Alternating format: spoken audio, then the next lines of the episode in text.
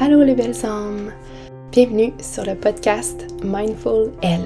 Je suis Dominique Charbonneau, professeure de yoga et de méditation et accompagnante holistique en périnatalité. Je suis très heureuse de vous recevoir ici sur mon podcast, un espace où je souhaite vous inspirer à travers les différents sujets sur le bien-être, le cheminement intérieur, la maternité, la spiritualité et plus. Je vous partage des réflexions personnelles. J'invite des personnes inspirantes et authentiques à venir s'ouvrir ici ensemble, en espérant déposer plus de douceur dans votre quotidien, de vous inviter à vous aligner davantage avec votre cœur, ou de vous reconnecter à votre force intérieure, mais surtout de voir la lumière dans cette expérience humaine. Bonne écoute!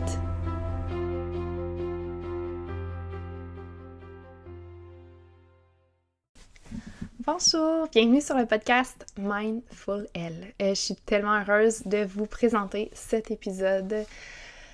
Ah, mon Dieu, que j'ai aimé enregistrer cet épisode avec Karine, euh, que vous allez apprendre à connaître dans quelques instants. Euh, c'est un épisode qui est rempli de, beaux enseignements, puis de de pépites d'or que j'aurais envie de dire. J'ai pas les mots exacts que je voudrais euh, dire pour exprimer à quel point je suis heureuse euh, puis reconnaissante de pouvoir vous offrir ce, cet échange qu'on a eu ensemble, moi et Karine. Euh, puis c'est ça, c'est vraiment un privilège en fait que j'ai de pouvoir vous, vous partager l'information que Karine nous a partager, en fait, tout simplement. Dans cet épisode-là, j'ai l'impression de me répéter, mais euh, sans trop vous en dire, c'est comme... C'est wow! Si vous avez un cycle menstruel, vous voulez apprendre à vous connaître davantage, ou pour tout humain qui voudrait comprendre euh, la femme qui a des cycles menstruels, ou même la, femme qui est même en, en ménopause, ou euh, qui vit des différentes phases dans sa, vie de femme, euh, c'est pour vous, OK? La santé hormonale euh, selon notre cycle ou l'alimentation intuitive par rapport à son cycle aussi, puis ses différentes phases. D'apprendre à se connaître plus profondément comme femme mais de reconnaître que notre cycle, c'est notre plus grande force, puis on n'a pas été euh, informé de la sorte. Le cycle menstruel est souvent vu de façon négative, euh, comme un même une béquille par moment. Hein. On, se cache, faut pas trop se montrer, qu'on a des qu'on est en train d'être menstrué peut-être quand, on vit notre phase de de perte de sang, c'est comme on se cache, on, c'est ça, c'est pas quelque chose qu'on veut euh, que les gens sachent autour de nous. Pourtant, c'est tellement naturel, puis c'est tellement quelque chose comme de normal. Puis euh, il y a tellement de tabous autour de ça. Donc euh, j'espère que ça va vous rapprocher de, de qui vous êtes en fait, puis que ça va vous rapprocher de la magie puis du sacré qu'il y a autour de nos différentes phases pendant notre cycle. Parce que au fond, ce cycle-là nous, amène à avoir différents euh, moments ou différentes euh, capacités ou euh, différentes qualités qui, émanent en fait dans, dans, les différentes phases de notre cycle. Puis on ne se connaît pas assez, je trouve, en tant que femme, ce qui fait qu'on passe à côté de cette beauté-là du cycle féminin. Puis d'apprendre à vivre un peu plus, euh, dans le fond, de façon cyclique, euh, puis en harmonie avec notre cycle. Je, pratique le journaling euh, quotidien. Bon, ça m'arrive de d'oublier certains moments, mais euh, je veux dire, je saute une journée ou deux par moment, mais c'est vraiment une pratique qui m'amène à me connecter davantage avec moi, mon cycle, euh, mon sacré, mon intuition, euh, mon intérieur. Puis, ouais, il y a une relation qui se bâtit avec moi-même que j'apprécie vraiment. Et il n'y a pas de but à atteindre en soi, mais plutôt une connexion à nourrir avec soi-même. Donc, euh, ouais, j'ai ça, je suis vraiment contente de vous partager cet épisode-là. Euh, mais avant de rentrer dans l'épisode, j'aimerais qu'on prenne un moment ensemble pour respirer, tout simplement, et euh, pour amener justement notre conscience dans notre corps, dans notre, euh, dans ici maintenant. Donc, peu importe où ce que vous êtes, si vous êtes en auto par exemple, on ferme pas les yeux. Mais si vous êtes quelque part où ce que vous pouvez prendre un moment juste pour fermer les yeux, faites-le. Que vous ayez les yeux ouverts ou fermés, je vous invite à prendre une bonne inspiration par le nez. Et d'expirer par la bouche en relâchant la mâchoire. Encore une fois, on va prendre une bonne inspiration par le nez, laisser le ventre se gonfler, les poumons se remplir d'oxygène. Et on expire, on relâche. Encore une fois ensemble. Inspire. Et expire. Super. Donc maintenant, vous pourrez être plus disposé et réceptive à toute la belle information qui est partagée pendant cet épisode. Bonne écoute. Allô Karine! Je suis tellement, tellement contente de te recevoir sur le podcast aujourd'hui. Comment vas-tu? Merci Dominique, je suis super contente d'être là aussi. super excitée. Hmm. Euh, je vais vraiment bien. Je vais vraiment bien. Je suis dans un grand tournant dans ma vie, puis il y a beaucoup de, nouvelles choses qui arrivent, donc euh, ça va super bien. Ah, c'est bien. Qu'est-ce que tu as envie de, prendre le temps de, te présenter euh, avec euh, ton aliment d'aujourd'hui? Qui est Karine aujourd'hui? Avec hmm. quoi elle arrive? Hmm. Karine, aujourd'hui, c'est hmm. vraiment une femme qui plonge dans sa mission, qui euh, se donne plus d'excuses de remettre ça plus tard. Euh, qui veut vraiment euh, changer la cause des femmes. Euh, je veux, je veux qu'on arrive en fait à une égalité sur tous les niveaux, au niveau des énergies masculines et féminines dans la société. Puis je pense qu'il y a encore beaucoup de travail pour que les femmes se rendent compte, dans le fond, de leur, de leur force, de leur beauté, de leur don, de leur puissance, donc, euh, tout mon travail est un peu euh, relié à ça, dans le fond. Hmm. Donc, euh, concrètement, si je peux, si je peux plus dire qu'est-ce que qui je suis, dans le fond, d'où je viens, ben, en fait, j'étais nutritionniste avant. puis, graduellement, je me suis spécialisée dans la santé hormonale pour les femmes. Avant de faire mes études en nutrition, j'étais naturopathe.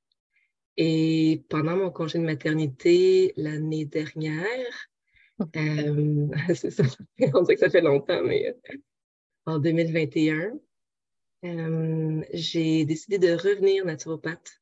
Donc, mmh. j'ai quitté l'ordre des nutritionnistes, puis je suis revenue naturopathe pour me laisser plus de, liberté, de, de jeu, pour aller rencontrer mes clientes de façon plus holistique euh, vraiment dans un accompagnement où je peux toucher à, plus que la nutrition. Mm-hmm. Alors, euh, je suis aussi prof de yoga depuis 2010. Euh, je fais des retraites pour femmes, puis je suis aussi formatrice en contraception naturelle mm. ou symptothermie. Donc, j'ai aussi écrit un, un, livre, en fait, un journal, un recueil par rapport à la contraception naturelle qui s'appelle Mon journal de symptothermie. Oui, je vais mettre ça euh, dans les notes euh, du podcast si jamais euh, les, les, auditrices seraient intéressées à, le voir ou à peut-être même le consommer.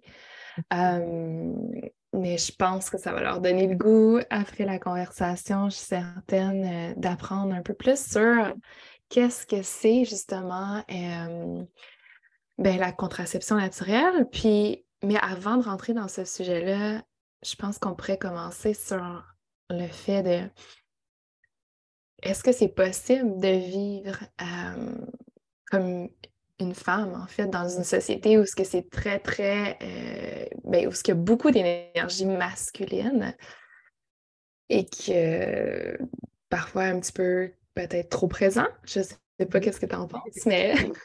oui, elle est extrêmement présente, en fait, depuis 5000 ans, hein, qu'on dit que le patriarcat règne. Euh, mais je pense que c'est tout à fait possible et de plus en plus de femmes le réalisent. Euh, c'est on a déjà, en tant que femme, je pense, dans cette société-là, un côté masculin qui est très réveillé, qui est très actif. Euh, on est beaucoup dans l'action, c'est beaucoup valorisé, le, la performance encore, euh, la productivité. Puis, euh, mais je pense vraiment que, c'est vu que, à quel, comment la, la femme qui incarne sa cyclicité, qui incarne la, sagesse de chaque phase en elle, je pense euh, qu'elle peut vraiment vivre en harmonie avec ça, puis être tout autant productive ou sinon, d'une manière différente, c'est certain, mais c'est tout à fait possible, c'est certain. Moi, j'en suis, euh, j'en ai des preuves autour de moi, j'en suis la preuve de plus en plus. Disons, oh. j'y travaille encore parce que je pense que c'est c'est jamais fini, c'est comme une, une, une, grande aventure j'ai pas l'impression que je vais être enfin arrivée, tu sais, un jour, là. Ah, ça y est, j'incarne euh, mon féminin et mon masculin de façon euh, équilibrée, tu sais, parce que je pense que c'est toujours une danse, toujours un jeu qui, qui évolue aussi au, fil de, de nos, des phases de notre vie aussi. Donc, comment je l'aurais incarné à 20 ans, 25 ans, c'est différent de, de maintenant à 38 ans, puis ça va être différent à 55 ans. Mmh. oui, mais je suis en, processus, puis euh, c'est une belle aventure. Puis je pense que vraiment, c'est de plus en plus présent, là, de plus en plus de femmes qui, qui le réalisent, puis c'est super beau. Oui, qui mmh. s'éveillent à ça, en fait. Hein? Mmh puis, qu'est-ce qui t'a justement euh, amené à vouloir accompagner la femme dans sa santé hormonale euh, vers euh, ben, peut-être à la connaissance de son cycle féminin. Puis euh, après, on ira, là, parce que c'est comme trois questions dans une, mais la contraception naturelle, tu sais, qu'est-ce qui t'a vraiment, qu'est-ce qui a été le déclencheur ou qui t'a poussé à vouloir aller dans cette voie-là? Mm-hmm. Ben, je pense que c'est une série de petites réalisations. Je ne sais pas si c'est une grande réalisation, mais c'est un cheminement. Euh, je te dirais que ça a commencé peut-être vers l'âge de 31 ans, euh, où j'ai, je me suis vraiment connectée en fait à mon féminin. Parce mmh. que avant, toute ma vingtaine, j'étais vraiment dans mon masculin, dans mon yang, la performance. Euh, euh, j'étais vraiment, vraiment là-dedans. Puis je, je, reniais même tout ce qui était féminin en moi, tout ce qui était euh, des douceurs, réceptivité, euh, pas nécessairement douceur, mais pour moi, c'était pas des forces, disons. Hum, donc, c'est, j'étais allée à Bali toute seule à un moment donné. Puis Bali, c'est l'île des dieux qu'on dit. Puis en fait, c'est l'île des déesses parce que la, la, la femme est, est, très vénérée là-bas ça m'a tellement ouvert à justement la beauté de l'énergie féminine, puis à quel point, tu sais, je voyais euh, le, rituel le sacré là-bas qui était présent, euh, les femmes qui font des, des, petites offrandes à chaque matin euh, pour les dieux, qui, qui font des petites tresses de paille, des petits, je sais pas si tu as déjà vu ça, mais des, juste des petites offrandes, ouais, moi non plus, mais avec l'encens, des fleurs, puis ils prennent le temps justement euh, de remercier.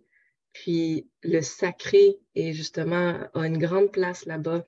Puis ça m'a comme reconnecté justement à, à mon sacré à moi, à la, la beauté que, que j'aime vénérer, mais que je ne mettais plus de place dans ma vie pour ça. Mmh. Ça m'a vraiment renoué, ça m'a vraiment renoué avec mon féminin, ouais. Euh, puis, donc, c'était comme une réconciliation. Puis, quand, euh, quand je suis revenue, euh, j'étais nutritionniste à ce moment-là. Euh, puis, je voyais beaucoup de clients de toutes sortes, des hommes, des femmes. Puis, à chaque fois je voyais une femme qui me parlait justement de... J'avais beaucoup de femmes en préménopause, en fait, puis je voyais à quel point elles se sentaient démunies. Il n'y avait pas de... Il y avait pas beaucoup de ressources pour elles, il n'y avait pas beaucoup d'outils. Se sentaient vraiment perdues parce que c'est une phase qui est tellement grande, tellement il y a tellement de bouleversements. Tu sais, c'est comme une, une, puberté, mais à l'envers. Mm. on, on, redevient non pubère, disons. Puis euh, euh, je me suis dit, il faut qu'il y ait quelque chose pour elle. Tu sais, je veux aller creuser ça. Je veux aller voir qu'est-ce qu'il y a pour ces femmes-là. Donc, oui, la nutrition, euh, c'est la base, c'est une des bases, disons. Mm-hmm. Mais il me semble qu'il y a tellement d'autres choses à faire. Fait c'est vraiment par intérêt personnel. Donc, je me suis vraiment euh, euh, euh, concentrée sur ça. J'ai fait plein de recherches, j'ai commencé à lire beaucoup. puis, c'est certain qu'en parallèle, ben, plus je me connectais à mon féminin et à mon cycle, ma cyclicité. À ce moment-là, je venais justement de me faire enlever un stérilet. Donc, c'est la dernière fois que j'ai eu un contraceptif hormonal. Donc, j'étais vraiment en contact avec mon cycle. Euh, je voyais justement les variations dans mon corps, euh, ce que les hormones créaient comme vagues émotionnelles, euh, physiques, psychologiques dans mon corps. Donc, je voyais la puissance des hormones, en fait, chez les femmes, autant en moi que dans mes clientes. Je me suis dit, wow, il y a vraiment quelque chose à aller explorer là. Puis, il y a tellement peu de ressources, on dirait, qu'on n'en sait pas assez sur ça. Puis justement, je me sentais aussi moi-même démunie par rapport à moi-même. Donc, je me suis dit, il hein? faut que, ouais, ça, c'est pas, on n'apprend pas ça à l'école, on n'en parle pas, c'est un peu tabou. Euh. Exactement, tu sais, je veux dire, euh, malheureusement, puis je sais que mes parents ont fait du mieux qu'ils pouvaient avec leurs connaissances et leurs tabous à eux aussi, mais j'apprenais pas ça chez moi, là, puis ni à l'école. Fait comment la femme peut apprendre à vraiment se connaître et connecter avec elle-même? Si elle est zéro au courant de vraiment comment elle fonctionne, tu sais? Il faut vraiment qu'il y ait un déclencheur ou une expérience qui fait comme Ah, tu sais, je vais, je vais. Est-ce qu'il y a des recherches? Tu sais, moi, je n'étais même pas au courant qu'il y avait des livres là-dessus ou tu sais, comme c'est fou, là. Oui, justement, fait que je me suis donné comme défi, en fait, de rendre la connaissance de soi en tant que femme mmh. accessible. Je, voulais vraiment que les femmes se comprennent autant que je voulais me comprendre. Donc, j'ai fait énormément de formations, de, de, de, livres. J'étais vraiment à 100% là-dedans. J'étais euh, je suis quelqu'un d'assez passionné, donc quand je me mets sur quelque chose, je peux y aller vraiment à fond. J'ai beaucoup de feu là, en tant que Sagittaire. c'est ça qui s'est passé. En fait, j'ai passé, euh, là, ça fait, euh, ça fait quatre ans tu sais, que je suis, je suis là-dedans à fond. Puis j'ai vraiment centré ma pratique depuis surtout mon retour de, de grossesse, de, de congé de maternité j'ai vraiment euh, dit que je me spécialisais là-dedans parce que c'est juste, je voulais vraiment juste me concentrer pour elle. Mm-hmm. De ces femmes-là. Wow. Puis, euh, est-ce que euh, tu vois certaines, peut-être situations qui, euh, qui reviennent souvent pour démontrer un certain déséquilibre euh, hormonal chez la femme. Est-ce que tu vois certaines choses que, comme, qui se répètent vraiment d'une cliente à l'autre, comme peut-être à cause de notre société qui est comme vraiment yang ou euh, mm-hmm. notre société moderne, ouais? Oui, ce qui revient vraiment souvent, c'est ben, beaucoup, en fait, de, de dépression, je dirais, d'anxiété, de troubles anxieux, euh, puis, par le fait même, c'est un peu relié, euh, ça va être euh, ce qu'on appelle une insuffisance lutéale, donc un manque de progestérone. La progestérone est comme, c'était comme une carence généralisée chez les femmes. puis on voit souvent, en conjonction avec ça, on voit souvent une, dominance en estrogène, mais pas du bon type d'estrogène en fait. Donc, il y a un, débalancement entre, ces deux hormones-là qui revient assez fréquemment, en fait. Donc, soit trop de mauvais oestrogènes qui s'accumulent dans le corps, puis qui influencent, dans le fond, euh, notre phase lutéale, qui va être la phase euh, qui est après l'ovulation, euh, qui va nous donner toutes sortes de symptômes, dont les SPM, qu'on connaît bien. Ou puis ça peut être mis avec une insuffisance lutéale, donc un manque de progestérone, ou pas. la mm. progestérone peut être correcte, mais les oestrogènes trop élevés, ou il peut avoir vraiment pas assez de progestérone et beaucoup trop d'oestrogène. On voit ça aussi beaucoup. Hmm. Euh, mais ça, avec tout ce qui est anxiété euh, chez la femme, euh, va, va, beaucoup être présent. Puis les deux sont très reliés parce que le corps, il a le même bloc de Lego pour faire les deux, pour faire autant l'hormone du stress, qui est le cortisol, que la progestérone, qui est l'hormone hmm de, reproduction. Mais si, si on est stressé, le corps va toujours privilégier naturellement la survie, donc de faire du cortisol plutôt que de la progestérone. Alors, il y a comme, justement, c'est pour ça qu'il y, a comme un, excès de cortisol, disons, dans la société, puis un, un manque de progestérone par le fait même. Wow. Est-ce que à ce moment-là, quand, quand, la femme veut prendre soin en fait de sa santé hormonale pour essayer de peut-être balancer justement ces hormones-là, est-ce qu'on aurait une avenue plus nutritionnelle ou c'est vraiment une avenue de toutes sortes d'outils qui va permettre à la femme de, j'imagine, de retrouver une paix intérieure d'abord, de mm-hmm. ralentir? Oui, c'est vraiment multidimensionnel, multifactoriel, c'est certain. C'est pas juste euh, réduire ton stress puis tout va s'arranger. Oui, ça va être une grosse partie, ça va beaucoup aider. Euh, mais souvent, on a plein de, il y a plein de choses à faire en fait dans la nutrition, dans l'alimentation, euh, comme par exemple vraiment avoir une alimentation qui est, ben, qui est bien équilibrée, c'est toujours la base, hein. euh, avec nos légumes verts, assez de protéines. puis de plus en plus, je, je travaille beaucoup avec l'alimentation cyclique aussi.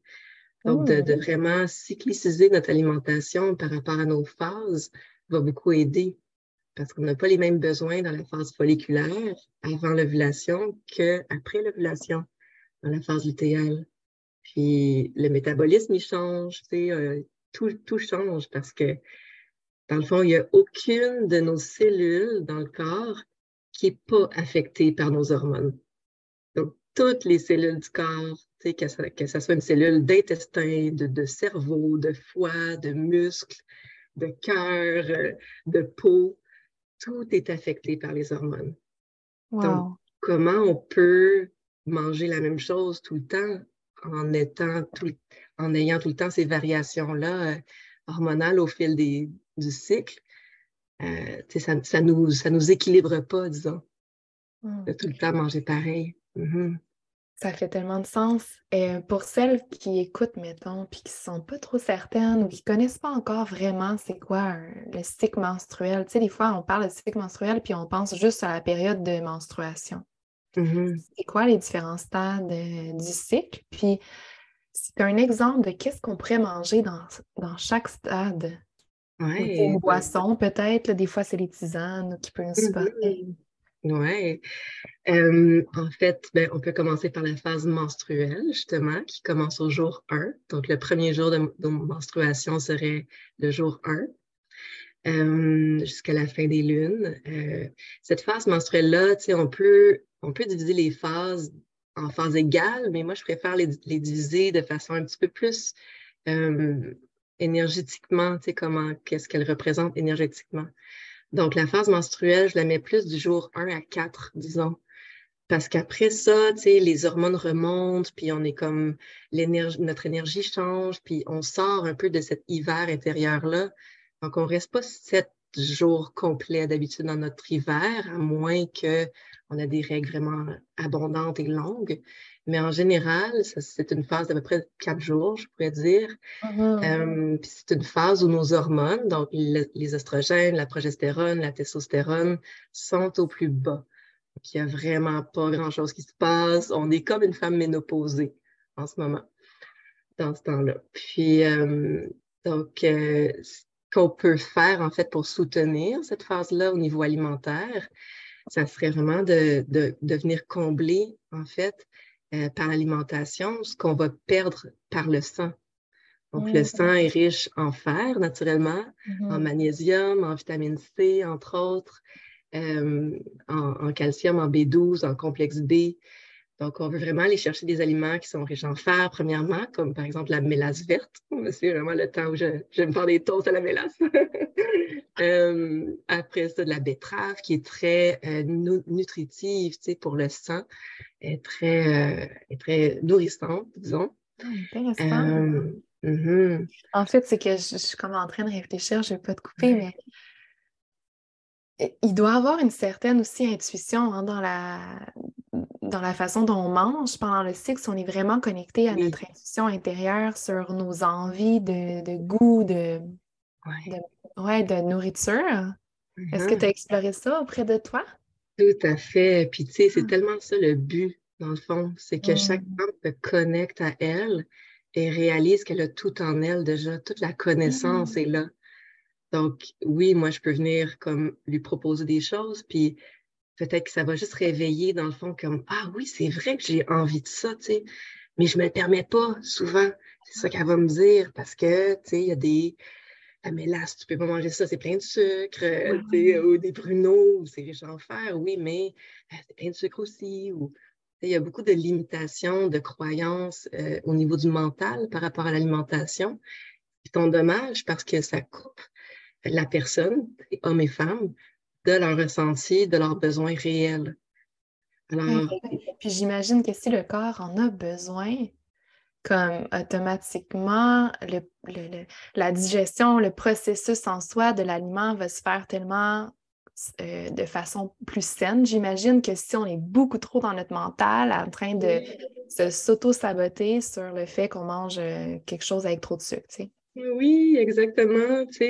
Notre corps, il nous le dit exactement ce qu'il a besoin de manger. Puis, comme tu dis, l'assimilation de l'aliment va se faire tellement de façon plus facile, naturelle, euh, sans créer de, ballonnement, par exemple, de troubles digestifs. Ça, ça, va, ça va couler. Euh, même des choses que vous pensiez que vous, ah non, vous ne pouvez pas digérer ça, mais là, ça va passer justement parce que votre corps vous a dit, non, non, c'est ça que j'ai besoin, donne-le-moi, le corps a une intelligence. Euh, puis oui, c'est, tu sais, moi, je suis beaucoup dans l'alimentation intuitive, en fait. Euh, je pense que c'est, c'est ça qui, c'est ça qui est la vérité pour chacune. Et la seule vérité, c'est celle-là. C'est ce que ton corps te demande dans la quantité qu'il te demande et au mm-hmm. moment où il te demande. Parce que, tu sais, on a beau dire, oh non, moi, je fais le jeûne intermittent, euh, j'attends euh, jusqu'à midi pour manger, mais premièrement, euh, les études ils montrent vraiment que pour les femmes, c'est pas une bonne idée au niveau des hormones, mais c'est au corps, il, va peut-être te dire que c'est pas ça qu'il a besoin. Puis, c'est toujours le corps qui gagne au final, plus que la tête, en fait. Parce que l'alimentation, la faim, la satiété, c'est quelque chose qui est de l'ordre du cerveau reptilien. Donc, c'est notre cerveau vraiment primitif, le plus primitif qui existe. Alors, le mental, le cortex cérébral, qui est très récent dans le, développement là, au fil des, millénaires, il ne peut pas rivaliser avec ça. Donc, votre cerveau mm-hmm. reptilien, il va toujours gagner, il va toujours primer sur ça. Alors, on ne peut pas essayer de contrôler notre alimentation. Il ne peut pas avoir de contrôle. On perd toujours.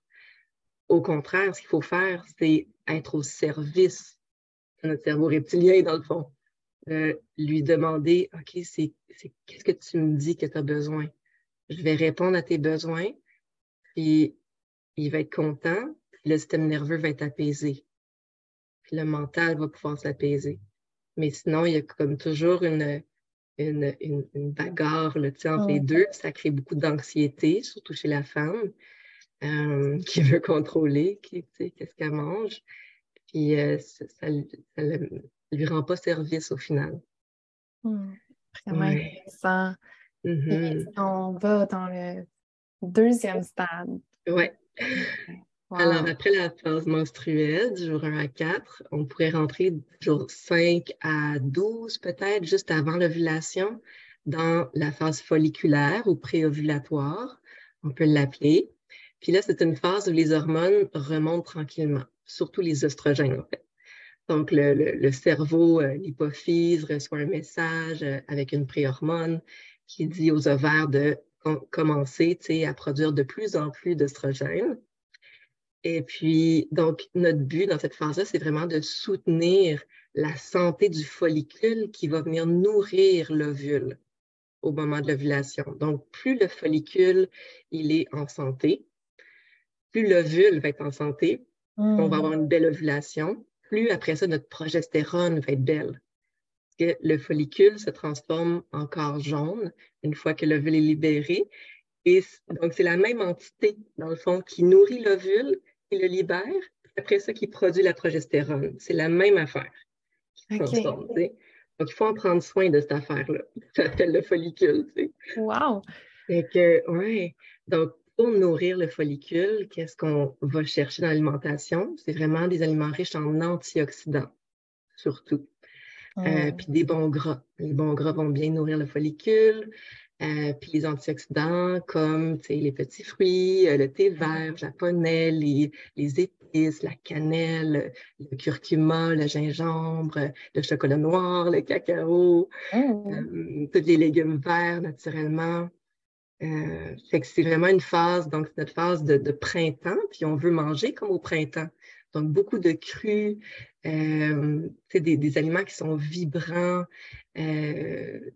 c'est vraiment vivant, comme au printemps. C'est comme une, petite purge, là, tu sais, on sort de l'hiver et qu'on on veut manger des choses qui, qui vont, euh, qui vont réveiller le corps, qui vont le stimuler, le nourrir. Hmm. Euh, ouais. Donc, c'est tellement de sens. Là, moi, je connais, un, je connais mais je, en fait, j'apprends tellement en t'écoutant euh, par rapport à l'alimentation.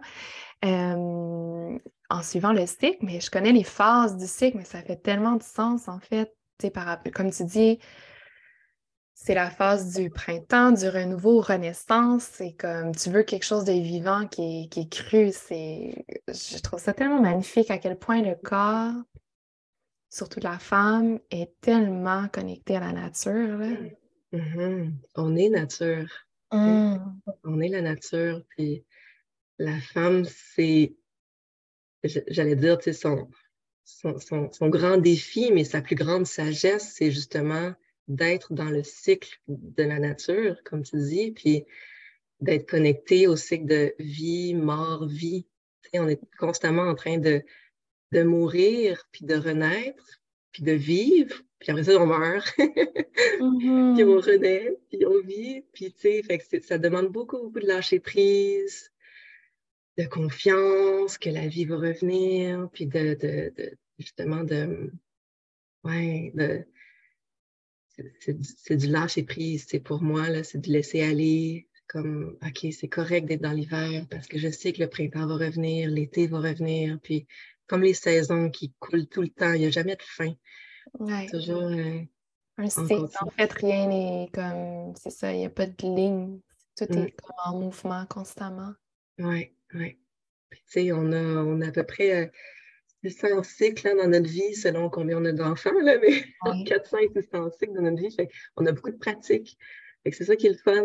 On n'apprend pas ça euh, dans nos premiers cycles, disons. On a toute notre vie pour pratiquer de cycle en cycle. Puis après ça, souvent, on arrive à la préménopause, puis ah, la ménopause, puis c'est fini. Puis ah non, c'est là que je commence à comprendre enfin. Ben oui, ben, parce qu'on ne l'enseigne pas à nos jeunes mmh. filles, tu sais. Mmh c'est comme à un moment donné, on, décide de, vouloir comprendre comment on fonctionne, mais on est déjà à la moitié de, de cette vie-là cyclique, là, euh, ou notre cycle menstruel, en fait. Ouais. Fait que plus tôt, on va en parler à nos jeunes, à nos ados, qui sont super allumés aujourd'hui, tu sais, plus tôt, ils vont entamer ce, processus-là, cette conscience-là. Donc, euh, ça va leur servir toute leur vie, c'est certain. J'aurais aimé ça, savoir ça à 20 ans, là, mais c'est pas mal hein? C'est fou. Ouais. Comme, ça peut devenir tellement frustrant. Oui. J'avais beaucoup de colère, tu sais. Euh, pourquoi tout ça est caché? C'est ça. Mm-hmm. Pourquoi euh, la sagesse euh, ben, de femme en femme, de, de génération à génération, a été ben, cachée, j'ai envie de dire. Je ne sais pas si c'est le bon mot, mais comme. Ouais. Parce qu'on était, c'était mal vu, c'était mal vu, puis on était, on était brûlés pour savoir ces choses-là avant. Fait que, tu sais, on fallait, fallait se cacher, puis il fallait pas que, justement, tu sais, il fallait même pas que l'autre femme le sache, parce qu'après ça, elle allait te stouler, puis ouais, ouais. Pour, pour, se protéger elle-même. C'est des choses qui se sont perdues, dans un sens, dans la tradition, parce qu'il fallait se cacher. Mais heureusement, ça revient. Depuis une dizaine d'années, il y a comme un, renouveau, puis on a moins peur, justement, on n'a plus peur d'être brûlé. On, peut plus en parler, puis euh, mm-hmm. ouvertement, puis on veut vraiment, justement, euh, faire un retour du balancier qui est plus égal, qui est plus équitable, qui est plus euh, sain, dans le fond, pour la société, autant pour les hommes que pour les femmes. Totalement. Les hommes ici, ça, ils souffrent de de ce, mode de, trop yang-là, ils sont aussi pris là-dedans, tu sais. Oui, puis de ne pas, euh, pas nous connaître, j'ai envie de dire. de comprendre la femme. Tu sais, à quel point ça crée des conflits ou des, des torsions ou des incompréhensions, autant chez la femme que chez l'homme. Puis s'il n'y mhm. avait pas de tabou, puis qu'on se permettait d'être vulnérable, d'être vrai, d'être authentique, puis d'avoir des conversations euh, profonde et, vraie, tu sais. À quel point, premièrement, les relations humaines changeraient, euh, le mm-hmm. respect d'un envers l'autre, le mm-hmm. soutien, l'empathie, tu sais, la bienveillance. Mon Dieu, ça serait doux. Oui, puis ça commence par soi. Hein? Comme mm-hmm. tout ce que tu dis là, c'était pour arriver à l'avoir à deux, il faut l'avoir à l'intérieur de soi. Fait que si on ne se mmh comprend pas, puis on a ces émotions-là qui reviennent à chaque mois, puis tu sais, cette anxiété-là, cette insomnie-là, puis on est comme, tu sais, on, se sent découragé, seul, on a l'impression que c'est juste nous qui vivons ça. ben c'est sûr que c'est difficile d'avoir de la bienveillance pour soi si on se sent perdu un peu. Donc, je pense que ça passe vraiment par la connaissance de soi, la compréhension de soi, pour après ça, se pardonner, tu sais, puis, devenir comme justement bienveillante, puis dans, l'écoute, puis aller plus profondément, comme je disais, dans le lâcher prise, d'accepter qu'on est cyclique, puis de vraiment plonger dans cette cyclicité-là, il peut avoir de la peur, c'est certain, parce que c'est nouveau, mais avec curiosité. Et se dire, OK, tu sais, je ne comprends pas tout encore, c'est normal, mais je choisis de vraiment essayer de vivre de façon cyclique. Je suis curieuse, puis je sais que je ne sais pas où je m'en vais, mais ça va me rapprocher de moi-même, ça va me permettre mmh. d'être quelqu'un de plus euh, émancipé au final, peut-être une meilleure personne, tu sais, euh, peut-être ça, peut vraiment aller euh, beaucoup de sphères de notre vie. C'est plus que juste euh, manger des betteraves quand on est menstrué. J'adore tellement. En fait, ça je le vois vraiment comme euh, on, on, vient semer des graines dans chaque personne qui nous entoure finalement. Oui, ouais. l'acceptation de, de, qui on est réellement. Mmh. Mmh oui, c'est vraiment beau. oui, c'est magnifique. Merci. Puis après le printemps, on arrive à l'été. à l'été. Oui. La sangria, non, non, non, pas d'alcool. Ah. Oui, encore plus vivant, encore plus vibrant, plus léger aussi, parce que c'est drôle à dire, mais le métabolisme diminue à ce moment-là. En fait, toute la phase folliculaire, notre métabolisme est plus bas que dans la phase qui va suivre à l'automne. et qu'on a souvent moins faim. Puis on a plus d'énergie parce qu'on est comme un peu stimulé par nos estrogènes qui, là atteignent un pic, euh, parce que c'est là qu'on ovule. les oestrogènes, ils sont neuroexcitateurs. Donc, ça va venir augmenter notre sérotonine dans le cerveau, notre dopamine. Donc, on est très allumé, disons. Euh, c'est là qu'on va avoir plus de libido naturellement, parce que la testostérone euh, augmente aussi un petit peu dans cette phase-là. Euh, qu'est-ce qu'on veut faire au niveau de l'alimentation pour soutenir tout ça? Bien, en fait, notre but, ce serait d'éviter qu'on tombe dans l'excès, justement. Donc, on veut éviter l'excès d'estrogène, donc la dominance en estrogène. Puis, comment on fait ça, dans le fond? C'est en soutenant nos intestins et notre foie par des aliments qui sont riches en fibres, en, prébiotiques, en probiotiques, euh, de, la, choucroute, euh, de, se faire des petites sortes de miso aussi, en même temps de manger beaucoup de fruits et légumes, euh, comme à l'été. Mais on veut vraiment des, aliments très colorés, puis on veut vraiment comme soutenir notre foie, justement, parce que c'est vraiment lui qui va faire la, la détoxification des oestrogènes. Parce que justement, il y a une mmh. belle montée d'œstrogènes qui sont des bons oestrogènes pour nous, mais ces oestrogènes-là, ils peuvent se transformer en oestrogènes toxiques dans le foie s'il y en a trop ou s'ils sont mal métabolisés. Alors, on veut aider le travail du foie. par des aliments aussi qui sont amers, comme des endives, des artichauts, euh, du chardon-marie dans les plantes, du pissenlit, de la racine de pissenlit dans les tisanes.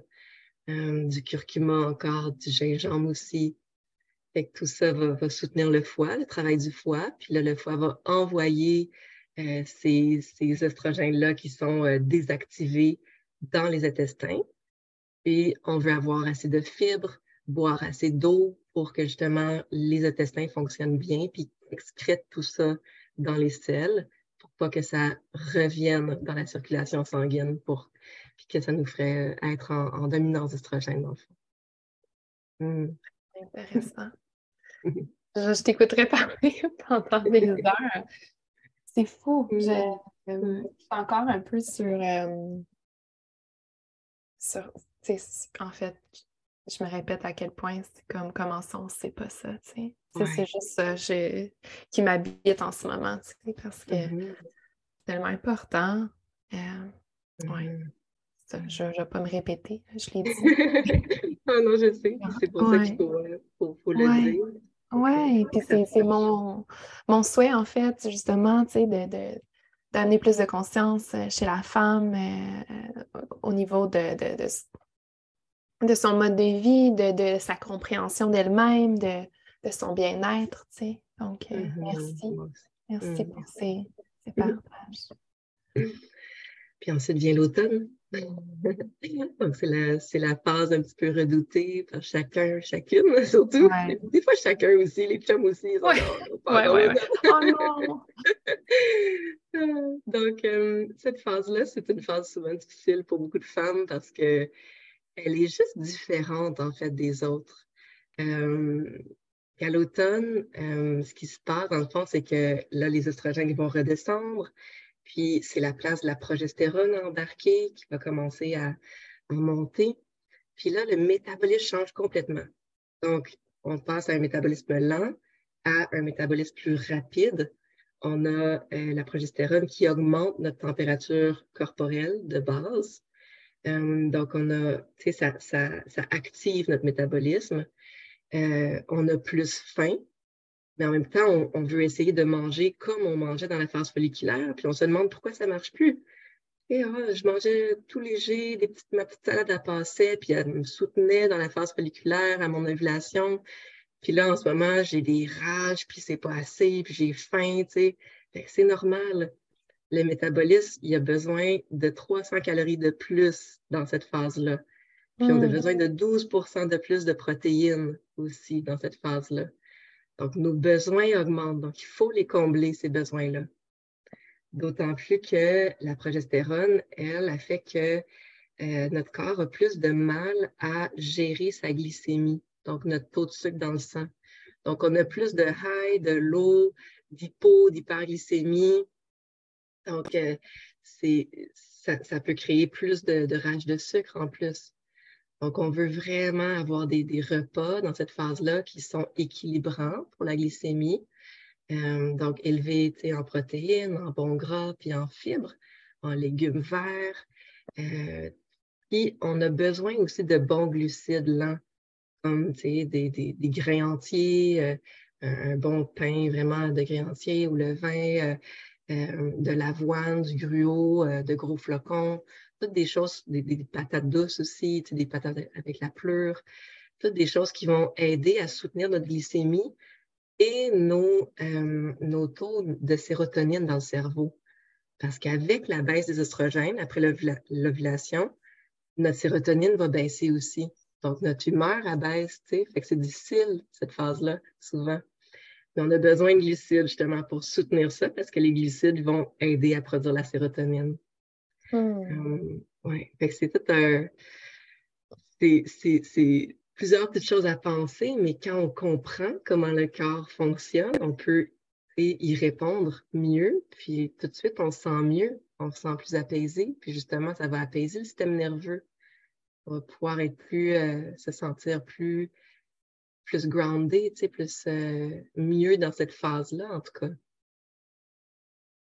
Euh, j'ai une question qui me vient, puis c'est une question personnelle parce que pour ma part, j'ai jamais vraiment.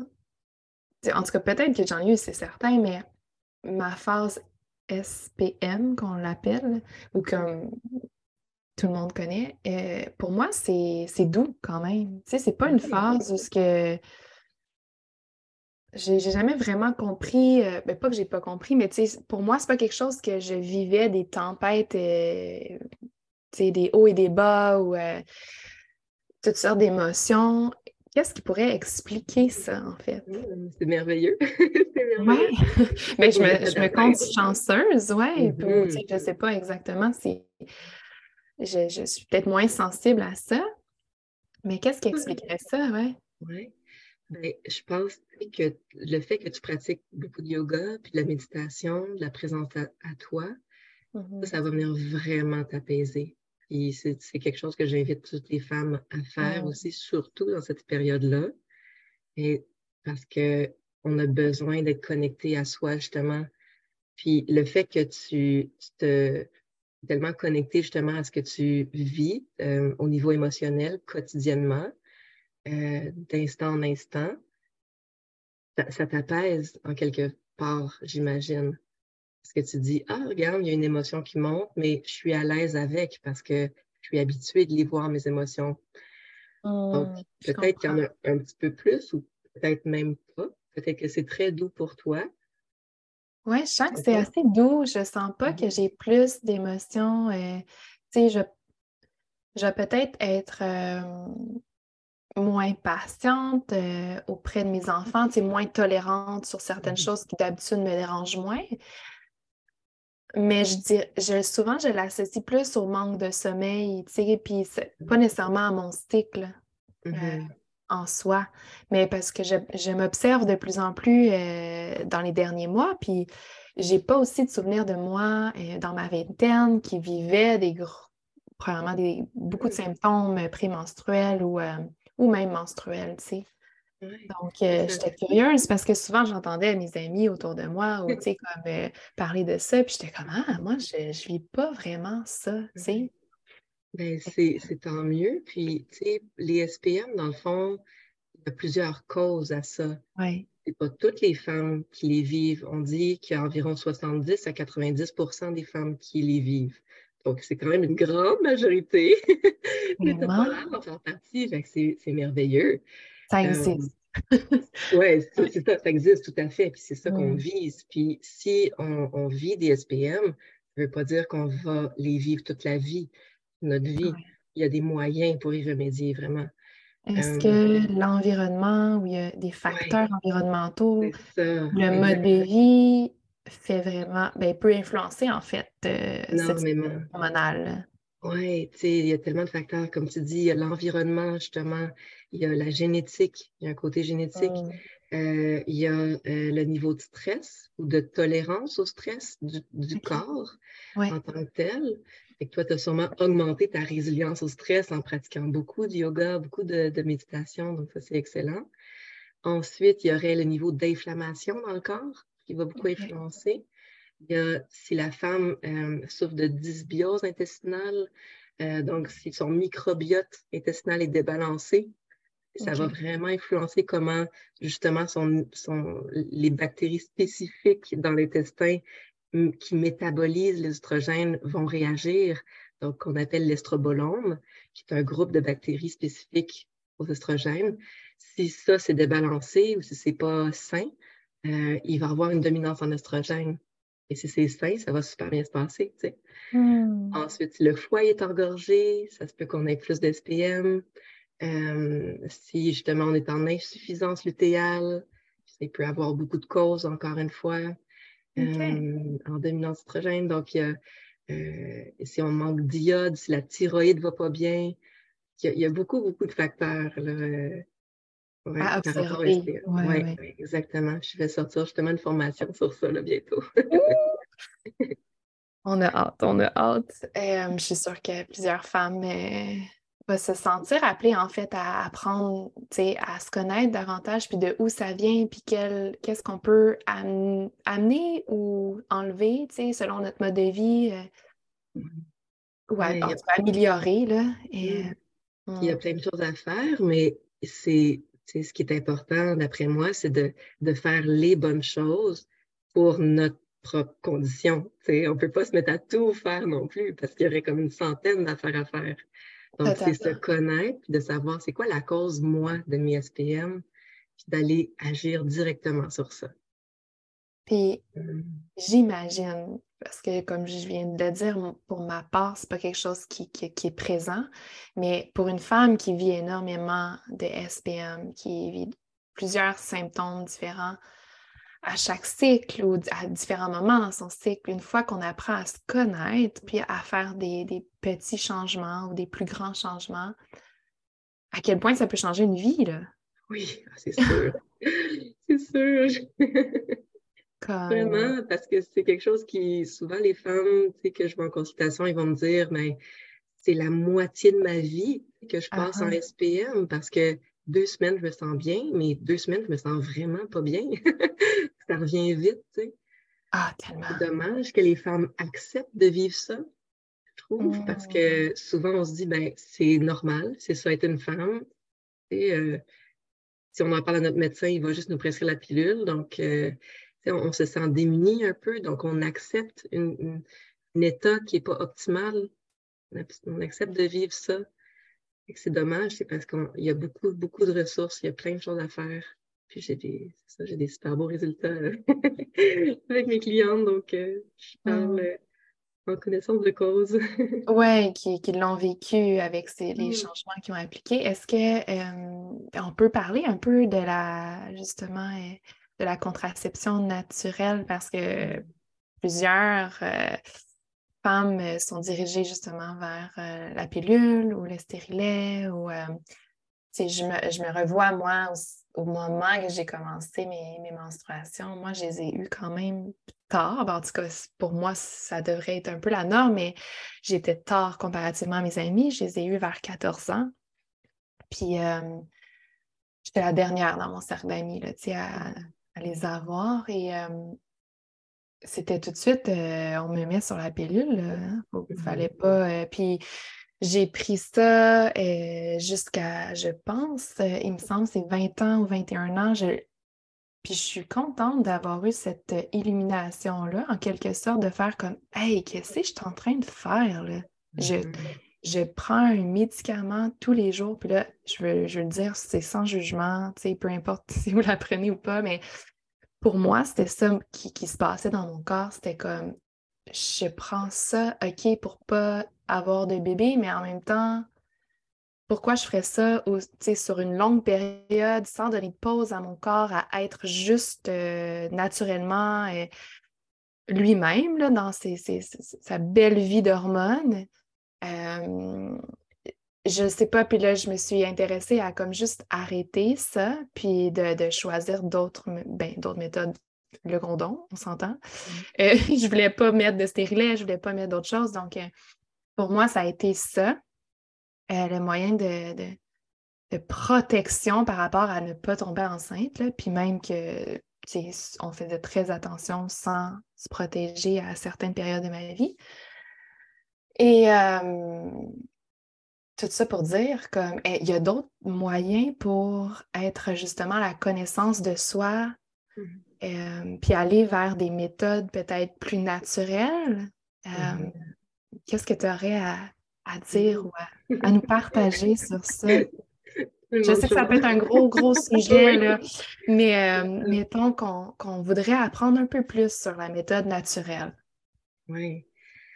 Mais c'est ça, tu sais, dans le fond, c'est encore dévalorisé euh, au mmh. niveau surtout du corps médical, mais dans le fond, tu sais, il, propage encore un message très négatif par rapport à ça parce qu'ils ne sont pas formés là-dedans du tout.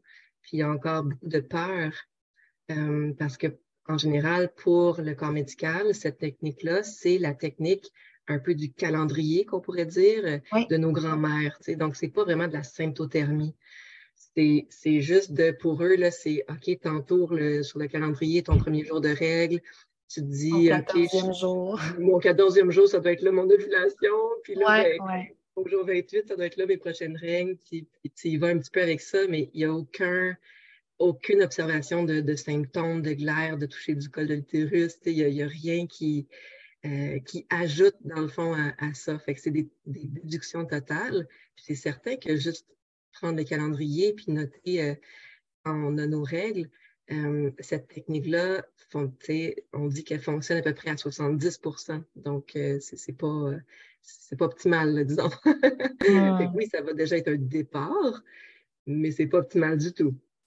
Mais pour atteindre un taux d'efficacité aussi élevé que le stérilet ou la pilule, soit 99,4 ou 6% selon les sources, il faut absolument combiner euh, la prise de la température euh, basale avec l'observation de notre glaire cervicale. C'est vraiment les, sécrétions au niveau du col de l'utérus. Hmm. Et si on veut faire l'autopalpation du col de l'utérus, ça, c'est comme un plus, mais c'est optionnel, c'est pas obligatoire. Euh, ça rajoute pas plus d'efficacité.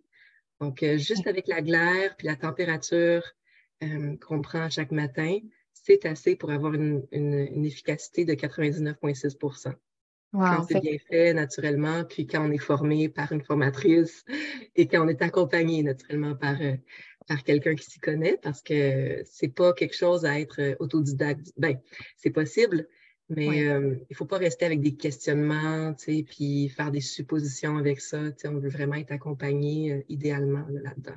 Je comprends. Donc, après notre euh, pipi du matin, exemple, euh, on prend la température euh, au niveau du col, qui a comme un thermomètre exprès pour ça, qui a été comme inventé pour ça. Alors, ben, en fait, ce n'est pas la température du col qu'on veut, c'est la ah! température basale qu'on peut prendre de façon orale, donc sous la langue, comme ah! quand on prend notre température on a de la fièvre. Oui, oui, la fièvre. Ouais, on peut la prendre de façon vaginale aussi, mais on ne va pas aller comme jusqu'au col. On va juste rentrer le, thermomètre d'un pouce dans le, dans le vagin, puis on va attendre que ça sonne. Euh, oh. donc, c'est une température qu'on prend. La, la, première chose, en fait, qu'on fait en se réveillant le matin, ça doit être ça. On ne veut pas aller faire notre pipi avant. OK, fait avant le pipi. Exactement. Mais je savais même pas, comme j'avais pas compris qu'on on pouvait le faire dans, en fait dans la bouche, parce que même des fois dans la bouche, tu sais, auprès des enfants, ils disent que c'est pas toujours euh, mmh euh, juste, là, tu sais. Donc. Euh, fait que c'est, si on ferme vraiment la bouche, on respire par le nez, on n'a pas le nez bloqué, on attend vraiment que ça sonne, ça prend à peu près une minute, donc c'est un peu plus long qu'un thermomètre de fièvre parce que ce thermomètre-là spécial, euh, c'est un thermomètre euh, basal à deux chiffres après la virgule. C'est encore plus précis. C'est important d'avoir ces deux chiffres-là. Euh, ça devrait être assez précis. mais c'est certain que de façon vaginale, c'est encore plus précis. Donc, si, quand les femmes ont un graphique un petit peu plus euh, bizarre, on va dire, puis on arrive moins à distinguer deux plateaux, donc le plateau de la phase folliculaire, puis le plateau haut de la phase lutéale. Puis on n'arrive pas à les distinguer, c'est ma première euh, recommandation, c'est d'essayer de faire un cycle avec la température vaginale au lieu de buccale. c'est ça que c'est pour ça que mais je me suis trompée au niveau du col, mais c'est ça que j'avais lu qu'on pouvait mettre le thermomètre en fait. Là, c'était plus précis. Oui, exactement. Mais on veut le faire vraiment dans le lit avant de parler à notre chum, avant de faire quoi que ce soit. Que c'est la température la plus basse du corps de toute la nuit, de toute notre 24 heures qu'on veut avoir. Donc, juste la température de nos organes, tu sais, oh. température de, de, stress ou tu sais, de, de, des muscles qui fonctionnent ou du métabolisme qui est réveillé. Là. Ça fait du sens. OK. Moi, personnellement, j'utilise un. Excuse-moi. Non, non, vas-y. J'utilise un, ce qu'on appelle un temp drop. Donc, c'est un thermomètre spécial qui est axillaire. Donc, c'est un bracelet que je mets à mon, à mon bras, puis ça prend la température axillaire. Puis, donc, je n'ai pas besoin de me rappeler le matin de prendre ma température. Donc, je mets ce bracelet-là le soir en me couchant. Je pèse sur la petite puce, ça s'allume, puis ça prend ma température basale toute la nuit, puis ça fait une moyenne. Puis le matin, j'ai juste à l'enlever. Fait que pour les femmes qui, qui oublient, qui ont tendance à oublier comme moi, ou qui se lèvent souvent la nuit, ou qui allaitent, qui ont des enfants, des jeunes enfants, ou qui font de l'insomnie, c'est vraiment l'idéal. Wow. Que dans le fond, pour avoir une, une température basale euh, précise le matin, on veut avoir eu à peu près 4 à 5 heures de sommeil profond avant. Donc, si on n'a pas ça, ça serait mieux peut-être un bracelet axillaire. oui, je pense qu'il y a beaucoup de mamans qui écoutent, donc euh, je pense qu'on n'a pas toujours 4 ou 5 heures de sommeil. Ouais. Mm. Ah, c'est tellement intéressant. Puis, euh, en fait, pour une femme qui souhaite euh, justement peut-être euh, s'en aller vers ça, une contraception naturelle, euh, qu'est-ce que tu recommanderais pour trouver l'information, pour être accompagnée vers ce, choix-là? Mmh je donne régulièrement des ateliers par rapport à ça.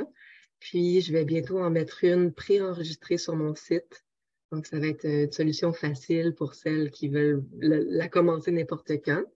J'offre aussi des consultations privées. Donc, si quelqu'un veut, euh, veut plus euh, l'avoir live là, avec moi en, un à un, ça, c'est possible aussi. Donc, de, ça serait de me contacter, dans le fond, via Instagram ou courriel. sinon, il y a d'autres personnes qui sont formées aussi là-dedans. il y a juste qu'il y en a beaucoup en France. Il y a des organismes pour ça. Euh, il y a des livres. Euh, fait qu'on peut commencer juste par lire un livre, par exemple, pour s'initier, voir si ça nous conviendrait. Euh, mais si une femme se sent vraiment prête à le mettre, à l'instaurer, je, recommanderais vraiment comme une, formation, dans le fond, de bien se partir pour avoir quelqu'un à qui parler, pour poser ses questions, pour être accompagné, puis pas laisser traîner justement si on a des questions longtemps. Euh, parce qu'on ne veut pas euh, jouer avec ça non plus, si on veut utiliser ça comme un moyen de contraception. Ouais. Euh, oui, c'est ça, parce que si on, veut vraiment faire attention pour ne pas tomber enceinte, en fait, c'est mm-hmm. vraiment important de, le faire de façon comme peut-être plus je voulais dire constante, mais c'est pas nécessairement ça, peut-être, mais plus oui, plus rigoureuse. Oui, rigoureuse, exact. Ouais, c'est bon. Ça demande quand même une mini-discipline, tu sais, mais c'est tellement des choses, euh, je trouve, qui nous apprennent beaucoup sur nous. Moi, je suis toujours curieuse de savoir c'est quoi ma température ce matin. J'ai ah. toujours hâte de la voir, tu sais, je suis rendue où dans mon graphique? Pour moi, ça, ça éveille beaucoup d'excitation puis de curiosité. Euh, tout comme ma glaire, l'observation de la glaire, ça fait partie de la méthode. Puis à chaque fois que je vais faire pipi, par exemple, c'est sûr, je regarde dans mes culottes, puis je suis comme, OK, qu'est-ce qu'il y a là aujourd'hui? Là? C'est comme un cadeau, ouais. Ah, c'est vraiment. Oui, exactement, parce que encore là, les pertes, ou, ça pourrait être vu négativement, euh, tout comme les menstruations et tout ça, mais ça fait partie de, de, de nous, d'être dans l'acceptation de qu'on est comme ça, mais qu'il y a plein de cadeaux dans, dans notre corps, puis nos, nos symptômes ou nos signaux euh, intérieurs. Euh, ouais, je trouve ça vraiment beau. Euh, puis, tu sais, moi, mon, mon conjoint, il, il, a eu la vasectomie, mais comme je pense que j'aimerais quand même ça, m'observer justement, puis faire cette, euh, cette découverte de ma température et de, de moi-même. euh, Oui, Puis je pense qu'on n'est pas toujours à l'abri quand même. Tu sais, on entend des histoires que je pense qu'on a terminé les enfants pour notre part. Fait que ça serait intéressant de plonger là-dedans pour, euh, pour moi aussi, ouais. c'est tellement un bel outil de connaissance de soi aussi Ouais. je J'espère que l'épisode vous a plu.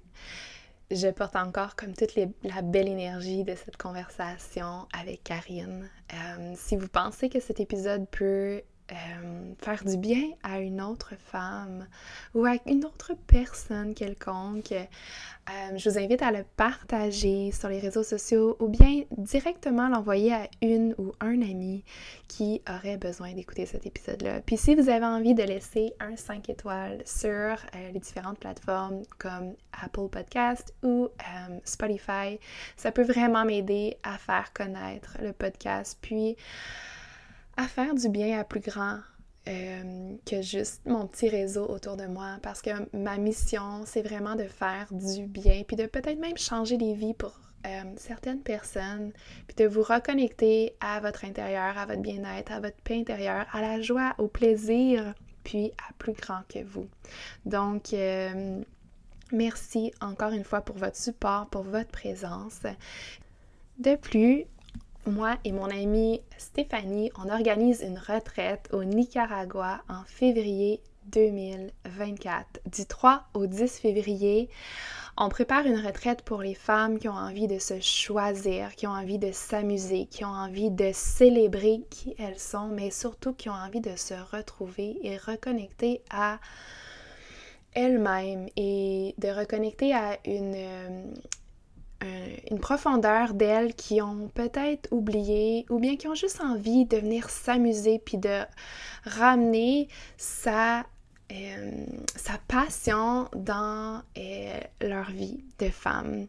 Que vous soyez maman, que vous soyez euh, femme, puis pas encore maman, mais que vous sentez que cette reconnexion avec vous est nécessaire.